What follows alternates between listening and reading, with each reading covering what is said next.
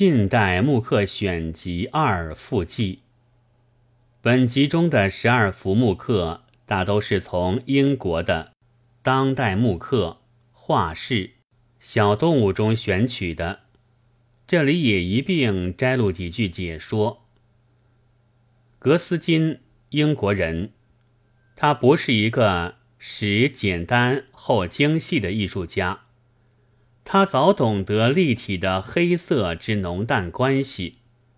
这幅大雪的凄凉和小屋的景致是很动人的。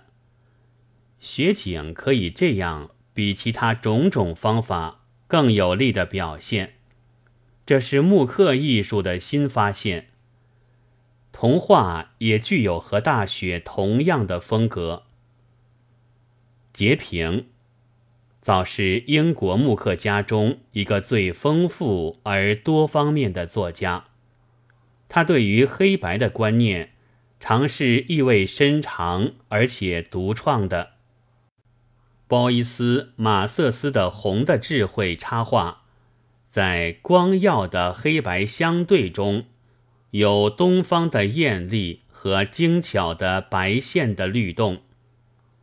他的令人快乐的闲坐，显示他在有意味的形式里黑白对照的气质。达格利秀在我们的近代木刻选一里已曾叙述了。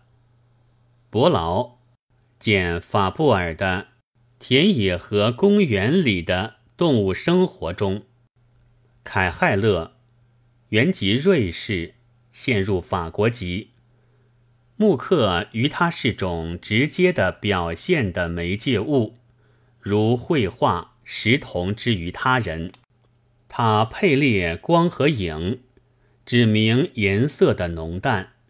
他的作品颤动着生命。他没有什么美学理论。他以为，凡是有趣的东西能使生命美丽。奥利克是最早将日本的木刻方法传到德国去的人，但他却将他自己本国的种种方法融合起来刻木的。图普金斯基的窗，我们可以想象，无论何人站在那里，如那个人站着的，张望外面的雨天，想念将要遇见些什么。俄国人是很想到站在这个窗下的人的。左拉叔是俄国种的美国人，他注意于有趣的在黑底子上的白块，不仅仅于用意的深奥。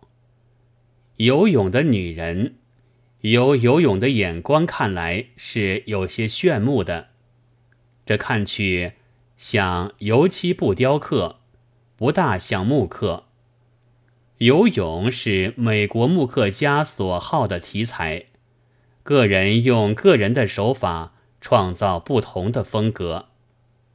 永濑一郎曾在日本东京美术学校学过雕塑，后来颇尽力于版画，著《给学版画的人》一卷。